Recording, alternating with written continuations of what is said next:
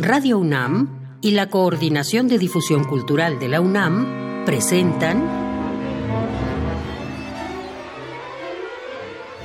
En Fa.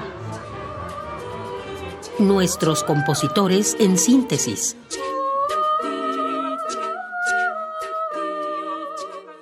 Bienvenidos a una nueva emisión de ENFA, nuestros compositores en síntesis, el espacio de la Coordinación de Difusión Cultural de la UNAM y Radio UNAM dedicado a conocer a los compositores jóvenes de nuestro país. Yo soy Iván Martínez y le agradezco como siempre que nos acompañe, como le agradezco hoy al compositor Andrés Guadarrama que esté aquí conmigo.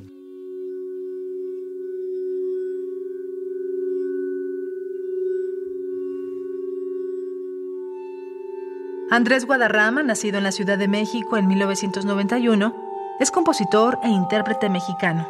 Estudió la licenciatura en composición en el Centro de Investigación y Estudios de la Música Actualmente estudia con Germán Romero y Samuel Cedillo.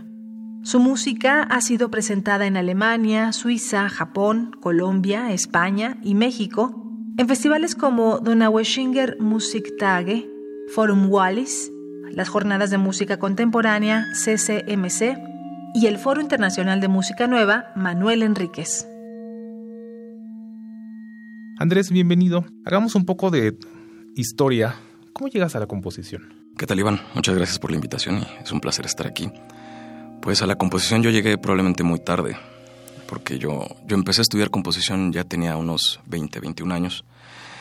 Llevaba mucho tiempo tocando, eso sí, desde los 10 años, tocando bajo eléctrico principalmente, que es mi instrumento, y unos cuantos años antes que empecé a tomar clases de piano, ¿no? Que ahí fue como el deslumbramiento de, de conocer la música y de irse, ¿no? Pero empezar a componer. ¿Por qué el piano fue el deslumbramiento? Es una anécdota este, bastante intensa, justo porque, o sea, no hay nada en el piano que me haya deslumbrado, más bien fue como el acercamiento al sonido. Y fue una experiencia sonora tan, tan fuerte que, pues no la entendí en ese momento, pero solo me, me atravesó, ¿no? Y, y, a partir de ahí fue como empezar a, a seguir el camino, ¿no? Fíjate que yo siempre he creído yo que, que hay encuentros eh, que, que, que, nos marcan este, durante la adolescencia, durante los años de juventud, con algún maestro o con alguna figura eh, que, marcan como el camino que, vamos a tomar en, nuestras respectivas carreras. ¿Cuál dirías tú que fue esa figura o, ese, ese momento, además de, este eh, enfrentamiento con el piano? Pues tal vez yo mencionaría tres, ¿no? El primero fue justo con el piano, ¿no? Porque fue primero ese, el sonido existe y el sonido es así y me golpea de lleno. Entonces hay algo ahí que tengo que atender. Luego, probablemente fue después de que acabé la carrera de composición, tuve un año horrible, donde me sentía como muy frustrado, bloqueado, no sabía cómo qué hacer, estaba muy, muy insatisfecho con cómo estaba haciendo música en ese momento. Llegué con Germán Romero y Samuel Cedillo, quienes son mis maestros, digamos, de composición a nivel, o sea, quienes yo considero mis maestros, ¿no? Y probablemente con ellos dos fue que empecé a hacerme cargo de un montón de, de carencias, de ausencias y de anhelos, ¿no? Como de por fin empezar a ver hacia mí mismo y de esto soy yo y esto es lo que quiero hacer y hay que atenderlo, ¿no? No puedo tratar de ser un compositor como me han dicho o como se piensa que se debe ser, dictado por el, el medio, la escuela, la historia, las figuras que admiramos, ¿no? Sino que pues, primero tengo que ver hacia, hacia mí mismo, ¿no? De qué es lo que me gusta del sonido, porque lo quiero ejercer de cierta manera y hacerlo con la mayor rigurosidad, profundidad y disciplinas posibles, ¿no? Disciplina posible. Justo, justo te iba a preguntar eh, que, que en, los, en, los, últimos años, y eh, yo, yo, yo, lo veo como público, pero ahora que me comentas esto, tiene que ver con esos años en que terminaste la escuela y luego empezaste a estudiar con Germán Romero. Eh, te iba a preguntar que si había habido un cambio de timón, porque yo lo escucho en la música. Pero ahora que me, eh, que me lo cuentas así, yo pensaba en una cuestión estética, en una cuestión de identificación, este, pues sí, de lo que te gusta escuchar, de lo que te gusta escribir. Pero ahorita como me lo dices, me suena más a que tiene que ver con el proceso de cómo escribes y de cómo te ves a ti mismo como creador. Sí, yo creería que sí, porque tal vez estéticamente no. Pues estéticamente hay un montón de cosas que en la superficie que no, en las que yo no podría hacer música como ellos dos, así, a nivel del sonido, así en la superficie. Pero justo en la parte del proceso y de la entrega y del cómo hacer las cosas o de pensar todo el tiempo en cómo hacer las cosas y de meterse hasta el fondo, hasta el fondo, hasta el fondo desde ante cosas que tal vez ya tenemos muy dadas, ¿no? Sobre cómo escucho, ¿no? ¿Y eso, eso es solo el proceso de cómo escribes o también cómo te asumes tú como creador ante la vida? Todo. Yo, no podría separar una cosa de la otra. Yo creo que cualquier decisión que tome como creador o para las piezas que vaya a estar haciendo ahorita o próximamente, también están, o deberían, creo yo, ese es mi compromiso, pues, de estar reflejadas en un cambio también de vida, pues. O sea, las piezas también avientan hacia encontrar o buscar nuevas formas de vivir o crear mundos nuevos. Vamos a escuchar algo de lo que estás haciendo. Es La quemadura es el lenguaje con que juro manos abiertas sobre el hielo.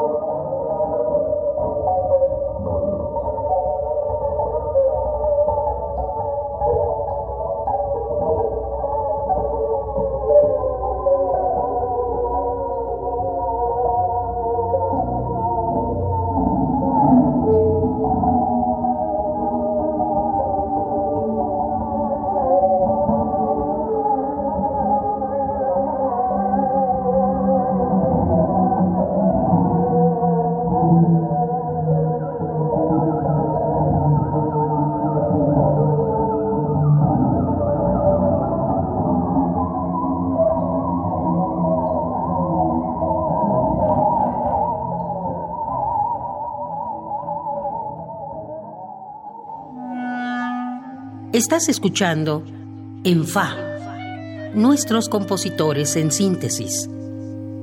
Acabamos de escuchar La quemadura es el lenguaje con que juro, manos abiertas sobre el hielo, del compositor Andrés Guadarrama, compositor que está aquí conmigo.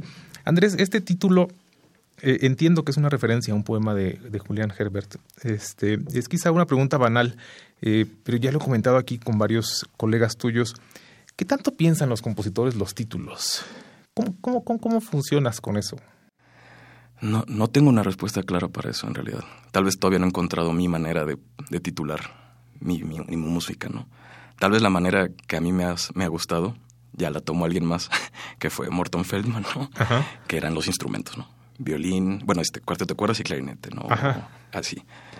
Porque es así como puro, no hay referencias y, y, y, como que quita cualquier predisposición. Que es una cosa muy, muy moderna lo de estar titulando las piezas. Sí, sí, sí, completamente. O sea, en época de Mozart, de Beethoven, pues, simplemente refieren a la forma, y cuarteto y ya. Pero ¿qué pasa cuando uno ya no hace sonatas o sinfonías? Ajá, pues, exactamente. sí, no sé, o sea, tal vez hasta en el contexto de esa pieza solo fue algo que me acompañó, algo que apareció, de hecho ni siquiera me acompañó, solo apareció cuando te iba, eso, te iba a preguntar, ¿cómo fue específicamente en esta pieza, cómo fue la inspiración de este poema? Solo llegó, o sea, estaba por terminar la pieza, ya estaba acabándola. Y de repente, pues tenía ese libro, a Julián lo conocí y conseguí ese libro y de repente solo ojeándolo, ojeándolo, ojeándolo, ojeándolo y de repente se, se, detuvo mi atención en ese poema, que aparte no es, no hay nada más, no es solo una, un verso de ese poema, es el poema. Y de repente hubo resonancias que no me explico, que no entiendo en ese momento, probablemente ahorita tampoco y tal vez tampoco me interesa tanto entenderlas. Solo dije, es, es. Algo me hacía sentido con cómo funcionaba la pieza y dije, ya está. ¿Cómo surgió la pieza? Pues, ¿Y cómo funciona en su interior? Esa pieza yo la compuse después de haber regresado a la composición y después de haber pasado un año de estudiar con Germán y Samuel. Y fue como mi regreso a la composición, después de no haber hecho nada, un año y de haber pensado que lo iba a dejar incluso. Y dije, solo voy a tocar, pero bueno. Y me di cuenta que si, algún, si en de alguna manera iba a regresar a la composición tenía que ser en el bajo porque era mi instrumento, ¿no? Y lo conozco a la perfección. Entonces dije, bueno, pues vamos a jugar con el instrumento, ¿no? Lo conozco de toda la vida, pero ahora vamos a ver qué tanto más se le puede hacer. Y sí, fue un proceso de juego, de mucho, mucho juego con el instrumento, porque aparte la tocamos dos intérpretes, un amigo percusionista y yo, con el bajo dispuesto horizontalmente colocado sobre una tijera para un teclado y hacemos toda cantidad de cosas sobre el instrumento, accionando n cantidad de objetos sobre él, lo cual genera diferentes mecánicas entre objetos y por ende diferentes tipos de sonoridades que aparecen y a veces se mezclan y a veces se anulan. O sea, son un montón de capas de información que a veces eh, se apoyan entre sí o a veces se anulan o a veces... O sea, es un ente muy complejo, en realidad. Oye, ahorita que dijiste que la pieza la habías escrito para, para tocarla tú, pensé en, compositores que son instrumentistas y, no, siempre descubren nuevas técnicas. Es, decir, las nuevas técnicas se han descubierto por la curiosidad de compositores que trabajan con intérpretes, no precisamente con compositores intérpretes. ¿Qué tanto le has encontrado al bajo? Uf, un montón de cosas. O sea, cosas que no te imaginabas cuando no escribías.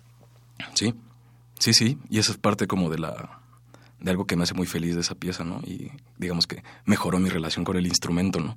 Porque luego después de tantos años de conocerlo uno cree que ya lo sabe todo sobre él, como lo acabo de decir hace un minuto, ¿no? Y de repente algo cambia, algo modificas, algo te atreves a explorar que tal vez ya lo tenías como muy, muy dado, muy, esto no se toca, y de repente todo cambia, ¿no? Entonces a veces hay que modificar nada más una pequeña cosa y algo nuevo se abre, completamente nuevo, ¿no? no al menos nuevo para uno, ¿no? Claro. Oye, Andrés, cambiando un poco de tema, eh, no eres el único, compositor que ha venido aquí que además de música, digamos, clásica, si todavía se le puede decir así, se dedica también al rock y a la improvisación. ¿Cómo conviven estas tres cosas? Conviven, a veces se llevan bien, a veces se llevan mal, a veces atiendo más a uno que a otro. A veces es por temporadas, ¿no? A veces el Andrés que compone es ahí el hegemónico y los otros están ahí guardados. A veces es el, el que toca, a veces el que improvisa. O sea, son tres entidades que yo ya he aprendido como a aceptar y a desarrollar. ¿Están muy separadas?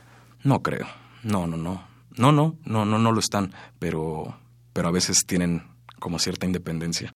Hay, una, hay una pregunta que quería hacerte, eh, que quizás un poco ingenua, eh, pero quiero insistir porque en teoría uno piensa eh, que el compositor intenta dejar todo escrito, todo lo que el intérprete debe escribir.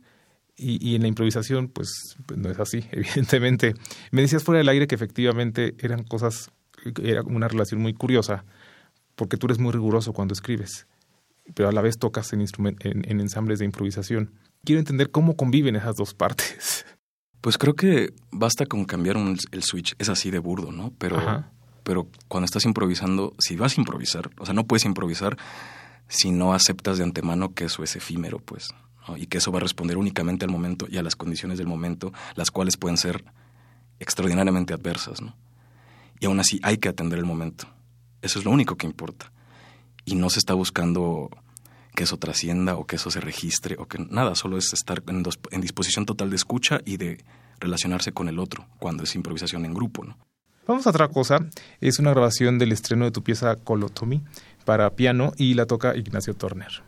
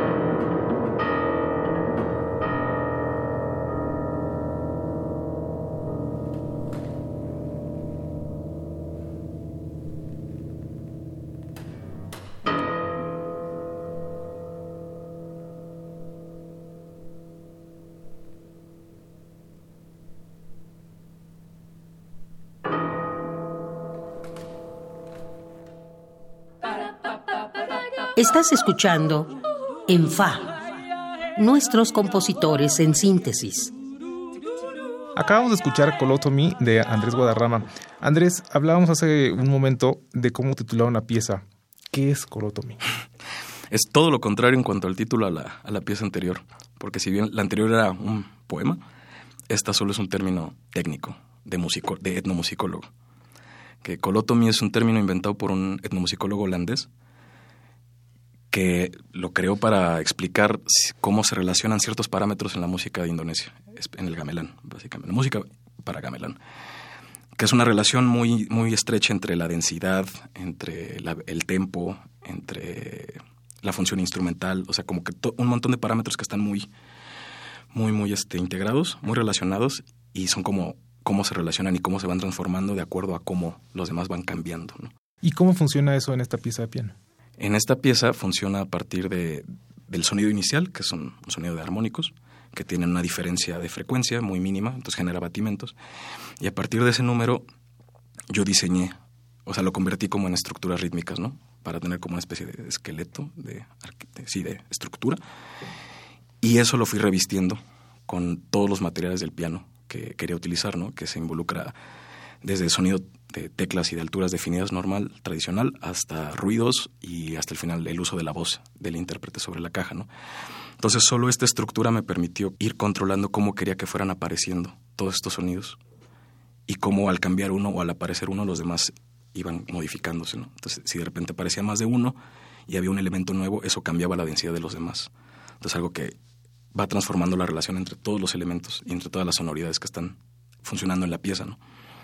Y al mismo tiempo, pues me daba como una especie de, estructura con la cual trabajar se volvía, había un poco más de rigor, digamos, o buscando la tan anhelada unidad formal, que probablemente ahorita ya no me interesa tanto de esa manera, pero, pero vaya, funcionó para ¿Nunca te ha interesado la rigurosidad formal? Pues no sé, tal vez no pensada como en un sentido tan clásico. O, o tal vez en realidad no sé qué es. Más bien, creo que es eso en realidad no sé qué es la rigurosidad formal o la unidad formal, porque tal vez, así como la entiendo, apela al funcionamiento de estructuras clásicas. ¿no? Y de que esas estructuras... Pero sí son estructuras clásicas, pero no dejan de ser estructuras eh, que facilitan la comunicación de tu discurso. Completamente de acuerdo, pero no, no creo que sean las únicas, ni creo que sean a las que haya que estar apelando todo el tiempo o a las que haya que incluso respetar, así como con mayúsculas. Como con, ajá, reverencialmente. Ajá. Oye, te pregunté hace, hace unos momentos eh, cómo, convivía la improvisación y el rock con la creación clásica. Quiero hacer la misma pregunta, pero, pero ahora sobre el colectivo Vorágines, en el que, en el que participas con otros artistas, eh, porque también es convivir y crear a partir de diferentes ángulos. Cuando uno habla de colectivos artísticos, eh, uno piensa la mayoría de las veces, porque así es la mayoría de las veces, en gente que se une por afinidad de edades, por afinidades estéticas, este, hasta políticas, pero tengo entendido que este es muy diferente, que todos son muy distintos entre ustedes. Sí, sí, es real. ¿Cómo, cómo conviven y cómo funciona? bueno, primero nos une, o sea, lo que nos unió a los que formamos el colectivo fue que los cuatro, en ese momento éramos cuatro nada más, eh, éramos el grupo que empezó a ir con Germán a clases. o sea, nos unía como ese vínculo generacional de somos alumnos de Germán, posteriormente también alumnos de Samuel Cedillo. Y bueno, pues eso permitió un montón de integración y siempre estábamos platicando los cuatro todo el tiempo. O sea, se creó un, un, espacio bastante sano para reflexionar, para pensar cómo, no solo la música que queríamos hacer, sino cómo nos gustaría hacerla, cómo nos gustaría que, que nos conectara con los demás, ¿no? O sea, desde a nosotros mismos, con los del colectivo, con el que escucha, con el intérprete. ¿Y qué han encontrado? Un montón de problemas más de los que, de los que veíamos en un principio. ¿Más problemas que respuestas? No, bueno, en orden, en orden logístico, ¿no? Nunca es fácil organizar proyectos, hacer conciertos, hacer... Siempre hay retos en ese sentido, ¿no? Pero bueno, bromas aparte, creo que hemos encontrado una posibilidad, un anhelo de que efectivamente la música nueva se puede hacer de, formas distintas, como no apelando a, a, como normalmente se hacen las cosas, ¿no? O sea, como de apelando a las mismas instituciones todo el tiempo, ¿no? Y por instituciones me refiero no solo a, a Limba, ¿no? O, sino, o sea, a los mismos intérpretes, ¿no? o a cómo yo le entrego una partitura a alguien más, cómo trabajo yo una pieza con alguien más, con el intérprete, ¿no? Así tú a tú. O sea, como que es, es un espacio ideal para repensar todos los aspectos que llevan a hacer música al día de hoy. Este, Andrés, te agradezco mucho que hayas estado aquí conmigo y les agradezco mucho a ustedes que nos hayan acompañado. Yo soy Iván Martínez y como siempre me acompañó el productor Oscar Peralta y Gustavo Valderas en la operación de la cabina. Lo espero en la siguiente emisión de ENFA. Radio UNAM y la Coordinación de Difusión Cultural de la UNAM presentaron ENFA, nuestros compositores en síntesis